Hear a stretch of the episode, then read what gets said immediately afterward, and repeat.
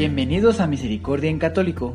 La finalidad de este podcast es compartirte la insondable misericordia de nuestro Señor Jesucristo, apoyándonos de literatura de santos como la biografía y diario de Santa Faustina, testimonios, temas para poner en práctica día a día para el crecimiento a la devoción de la Divina Misericordia. Comenzamos. Jesús, yo confío en ti. Muy buen día a todos nuestros hermanitos que nos escuchan en este su podcast de Misericordia en Católico. Hoy vamos a continuar con nuestra biografía de Santa Faustina para terminar este capítulo, ¿verdad? Ya este es el último subcapítulo de este capítulo y la próxima semana ya empezaremos con el nuevo capítulo, ¿verdad? Y sus, subsecuentes subcapítulos, esperando que les guste esta eh, conclusión de este tema de, esta, de este capítulo y bueno, veamos qué nos enseña nuestra hermana Faustina. Recordando el capítulo anterior, a esto Sor Faustina añadió, oh almas humanas, ¿dónde se han de esconder en el día de la ira de Dios? Refúgiense ahora en la fuente de la misericordia de Dios. Oh, qué gran multitud de almas veo yo.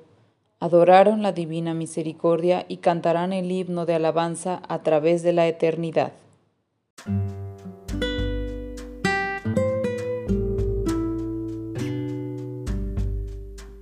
Un año de muchos cambios 1936.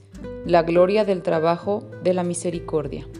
El 27 de diciembre, Sor Damián le llevó de regreso a la clínica. La sed de Dios, que se aumentó durante los días festivos, no cesó, por el contrario, se incrementó.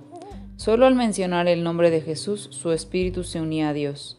Al día siguiente, la hermana comenzó una novena de la Divina Misericordia, por las intenciones del arzobispo de Vilnius y del padre Sopoco, pidiéndole a Dios fervorosamente que le inspire al arzobispo que apruebe la corona y la imagen de la misericordia, lo más pronto.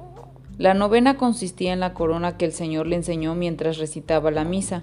Se puso en espíritu delante de la imagen de la Divina Misericordia. En el segundo día de la novena vio la imagen tomar vida. Estaba adornada con muchas lámparas. Vio gran cantidad de gente ir hacia ella y muchos de ellos llenarse de felicidad. Después de la comunión, la hermana escuchó una voz en su alma. Hija mía, mantente alerta, que vendré inesperadamente. Jesús, dijo ella, ¿no quieres decirme la hora? Pues la espero con mucha ilusión. Hija mía, es por tu propio bien, lo sabrás, pero no ahora, mantente en guardia. Oh Jesús, ella exclamó, haz conmigo como te plazca, yo sé que eres el Salvador misericordioso y tú no cambiarás hacia mí en la hora de mi muerte. Si ahora me demuestras tanto amor especial y concedes unirte a mí de una manera tan íntima y con una bondad tan grande, espero aún más en la hora de mi muerte. Así que ven como quieras y cuando quieras. Padre de infinita misericordia, yo tu hija espero ansiosamente tu venida. Durante su retiro de un día, 30 de diciembre, Sor Faustina decidió su oración a hacer peticiones a favor de sus padres y parientes, de su madre generala y de toda la congregación por las jóvenes a su cargo, y por los tres sacerdotes a quienes les debía mucho. Luego ofreció por el mundo entero, agradeciendo la misericordia insondable de Dios por todas las gracias entregadas a la gente y suplicando perdón por todas las ofensas cometidas contra él. A medianoche la hermana se despidió del año viejo. La primera hora del nuevo año 1937 se sintió miedo y temblando. Presintió el nuevo periodo de su vida que le esperaba. Ella oró así. Misericordioso Jesús, contigo yo iré osada y valiente a las batallas. En tu nombre yo lograré todo y sobrepondré todo. Mi Dios, bondad infinita, yo te ruego para que permitas que tu misericordia infinita me acompañe siempre en todas las cosas. Jesús le sacó de su miedo durante esta oración y le hizo conocer toda la gloria que le traerá a él este trabajo de misericordia. Esta experiencia hizo que ella escriba lo siguiente.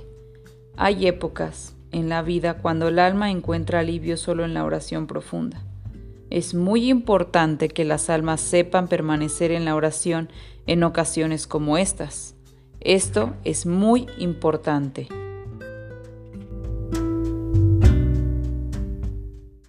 Reflexión. Pues bien, hermanitos, ¿qué les pareció este esta conclusión de este capítulo? Fue muy muy muy cortito, pero muy interesante. Realmente eh, nos deja para reflexionar mucho y nos deja para saber que es realidad que debemos de mantenernos en oración porque no estamos exentos de vivir situaciones difíciles y fuertes y creo que solo en la oración profunda, como nos dice la hermana Faustina, es donde solemos salir adelante de estas situaciones y podemos de alguna manera enfrentarlas. Por eso es tan importante que eh, vayamos, digamos, ejercitándonos, entrenándonos dentro de nuestro día a día en la oración y en la meditación y estar en contacto con Dios de esta manera, porque no, como les digo, no estamos exentos de vivir situaciones que nos aflijan y que nos que nos angustien, que nos causen desesperación y que nos causen que esté fuera de, nuestro, de nuestras manos.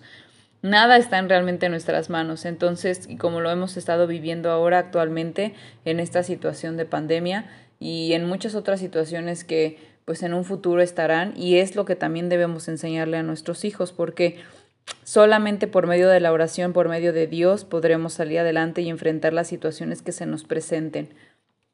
Les dejo esto, hermanitos, oren, eh, platiquen con Dios, no es difícil, realmente solo nos toma unos minutos de nuestros días, ya sea en la mañana, en la tarde, en la noche, en algún momento que ustedes sientan como esa relajación, ya sea en su baño, eh, cuando van caminando hacia el trabajo, los que tienen auto en su auto, eh, siempre hay un momento para poder orar, respiren profundo y platiquen con él como si platicaran con un amigo. Y de esta manera van a ir empezando a desarrollar ese sentido de oración hasta que empiece a subir eh, su nivel de, de oración y puedan llegar a, ser más profundos en ella. Eh, vayan ejercitándose de esta manera porque pues sí, o sea, no, no podemos estar del todo seguros que, que vendrá para nosotros, solo Dios lo sabe y por qué nos da esas pruebas.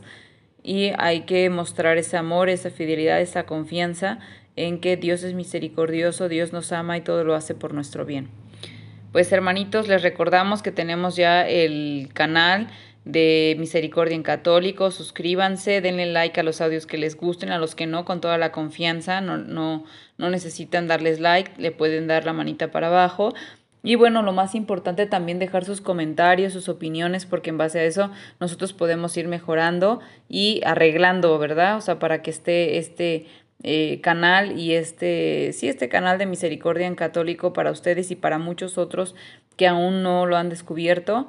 Eh, compártanos si, ustedes consideran que está bien, eh, abran sus corazones, eh, bueno, o sea, realmente Dios está con ustedes, Dios los va a cuidar siempre, Dios nos ama a todos. Y bueno, están en nuestras oraciones. Muchas gracias a todos los que nos escuchan, nos están, están escuchando desde el principio, los que se han ido integrando. Muchas gracias a todos, a todos, a todos, a todos. Los queremos mucho. Que Dios los bendiga y nos escuchamos en el siguiente audio de este es su podcast de Misericordia en Católico.